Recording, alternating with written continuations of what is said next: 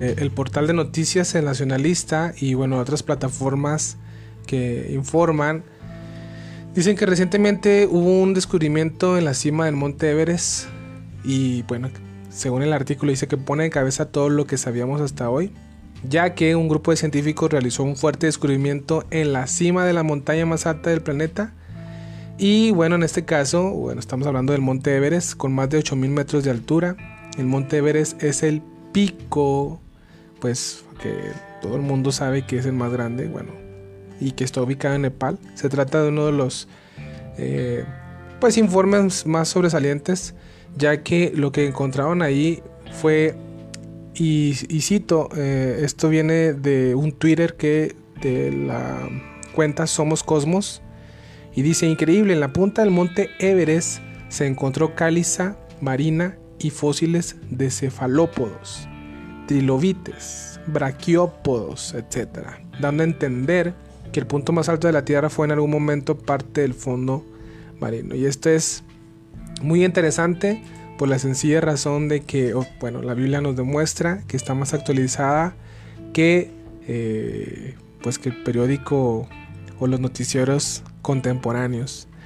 Y esto porque, bueno, inmediatamente, no sé si te pasa a ti, a mí me ha sucedido que eh, me acuerdo del Génesis capítulo 6, cuando habla acerca del diluvio, eh, donde también se comenta que, eh, que el tema del diluvio ha sido no inventado por, por, la Biblia, por el hombre en referencia a la Biblia, sino por otro, por, por otro descubrimiento, o más bien de un poema, creo que se llama el poema de... Ahorita les doy la referencia. Poema de Gilga, Ay, se me fue el nombre. Bueno, el caso es que eh, de ahí viene esta, este, este, pues esta pequeña controversia de decir, ¿sabes qué? La Biblia, eh, pues no, no está, está, copiando todo lo que, lo que comenta, ¿no? Este, y en este caso lo, lo dicen por, por el tema del diluvio. Aquí lo estoy buscando, aquí está poema de Gilgamesh, ahí está. Dice la epopeya de Gilgamesh, el poema de, Gilgamesh, que este, es una narración, dice, eh, es una narración donde habla pues básicamente acerca de, de, las, las, las peripecias del rey Gilgamesh. Y bueno, aquí prácticamente, si no me equivoco, aquí lo había leído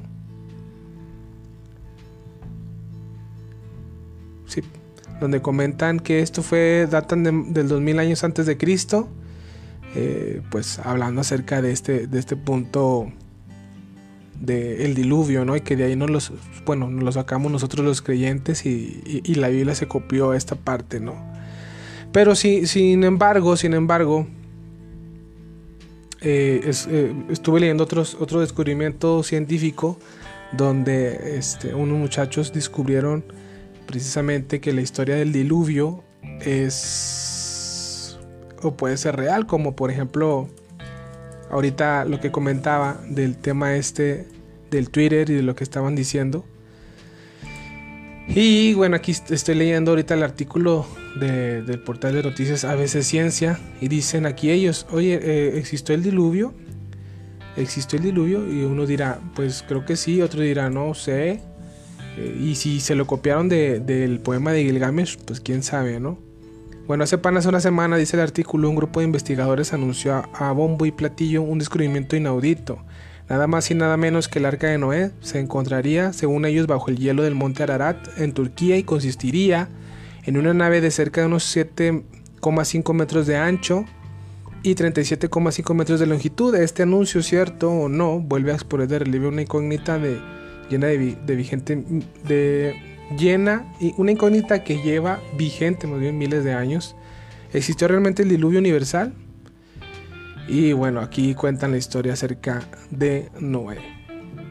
Dice, eh, la teoría más compartida ha sido formulada por los geólogos marinos William eh, Ryan y Walter Pittman. Sostienen en su libro El diluvio de Noé que el fenómeno se habría producido hace 7500 años en lo que hoy conocemos como Mar Negro En aquel tiempo un lago de agua dulce, mucho menor, de mucho menor tamaño y evitado sus orillas, de algún modo el Mediterráneo se habría abierto paso a través del estrecho del Bósforo, haciendo crecer el caudal del Mar Negro a un ritmo de entre 15 y 30 centímetros por día. bueno, de aquí William Ryan y Walter Pittman dicen que esto seguramente sucedió hace 7500 años, en teoría, ¿no? Y si lo comparamos entonces, que el tema del diluvio es este, una copia del, del, del poema este, este de Gilgamesh que dicen que es, data aproximadamente 2000 años, 2000 años antes de Cristo. Este, pues bueno, si, si también es que esta que es una, una afirmación y comparamos 7500 años eh, de antigüedad, según esta teoría de estos geólogos, este, que encontraron el arca de Noé y si encontramos el tema este del poema de Gilgamesh 2000 años antes de Cristo, bueno, pues el caso es que tiene más antigüedad el tema del diluvio por, por el hecho de haber encontrado el, arca y que 7500 años antes, ¿no? Entonces, cualquiera que sea el caso, para mí, este, bueno, en este caso yo creo abiertamente que la Biblia nos habla de un diluvio, de un diluvio universal. Y no te, no te resulta interesante que a través de la historia ese libro la Biblia más atacada, censurada y al mismo tiempo sea primer lugar del ranking mundial de los libros más leídos. Y esto porque la plataforma de noticias Comunidad Barat dicen que, que presentan ellos en un artículo los 10 libros más leídos en el mundo que han sido impresos y vendidos en los últimos 50 años. Y ellos dicen que la, eh, bueno, que la Biblia ha sido trascendental ¿no? a través de la historia. También en la plataforma de noticias El Universal comenta y dice en su artículo llamado ¿Cuáles son los libros más vendidos en la historia? Y ellos dicen, desde la invención de la imprenta se estima que se han publicado 150 millones de títulos de libros diferentes en todo el mundo, de acuerdo a la Asociación Internacional de Editores. Sin embargo, en ese universo de títulos, ¿cuáles, ¿cuáles han sido los libros más vendidos de todos los tiempos? Pues la respuesta no es fácil. ¿Qué tan justo es comparar los títulos escritos por William Shakespeare, cuyas obras se imprimieron en copias simples que pocas personas podrían permitirse comprar? Con los publicados siglos después por J.K. Rowling, la que es autora de, Harry Potter, cuyos libros se reproducen a bajo precio y tienen grandes ediciones, pero existe un libro que ha trascendido las épocas y las tecnologías con ediciones continuas y estamos hablando de la Biblia, el libro más vendido en el mundo. Eh, y bueno, la Biblia siempre ha marcado un antes y un, después en la información. Vamos con, basta con mencionar la, la reforma de Martín Lutero, y bueno, la Biblia ha sido objeto de críticas al mismo tiempo que ha sido el volumen de literatura que más revolución moral y espiritual ha provocado. Y hay mucha razón para suponer, no más bien no, no suponer.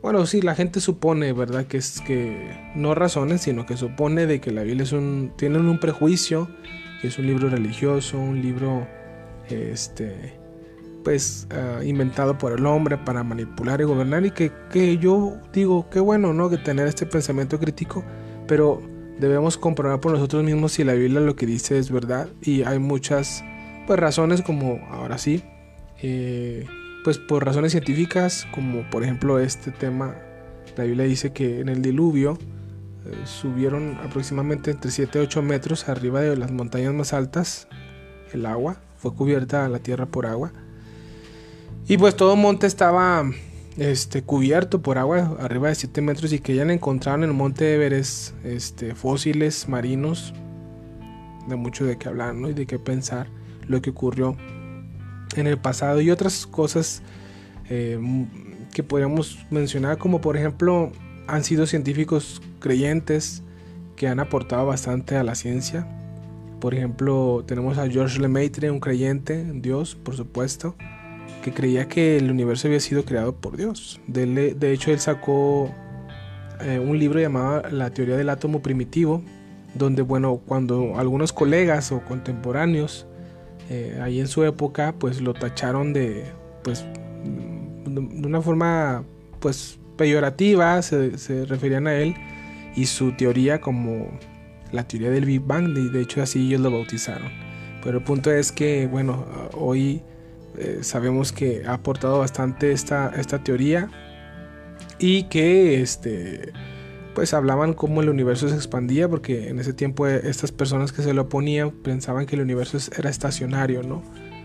Y bueno, oh, hay otras personas como Luis Pasteur, este, Francis Collins, el, director del proyecto del genoma humano, nada más y nada menos que un creyente también. Entonces, eh, el, punto este de tachar al cristiano o al creyente como ignorante, mm, ya no, ¿verdad? Este, simplemente el ADN, ¿no? De, confirmar o comprobar de que, bueno, no existe evidencia de que una especie, sí, se haya transformado a otra especie, ¿no? Pero bueno, esto te lo dejo a ti tu criterio. Yo nada más repito esta noticia, eh, pues que ahorita está pues provocando revuelo el tema este de que descubrieron estos fósiles arriba en la montaña más alta, el Everest. Amigos, esto deja que te cuente algo. Abrazos, bendiciones, que tengas un buen día.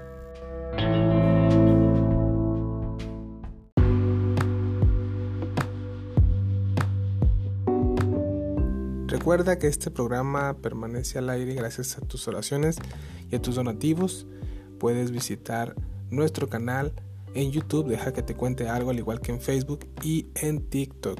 Apóyanos y si está a bien en tu corazón el poder bendecirnos dándonos algún donativo, puedes escribirnos a amante de la verdad blog gmail.com, te pones en contacto con nosotros y nosotros nos pondremos en contacto contigo para brindarte la información correspondiente y de antemano gracias por tu apoyo.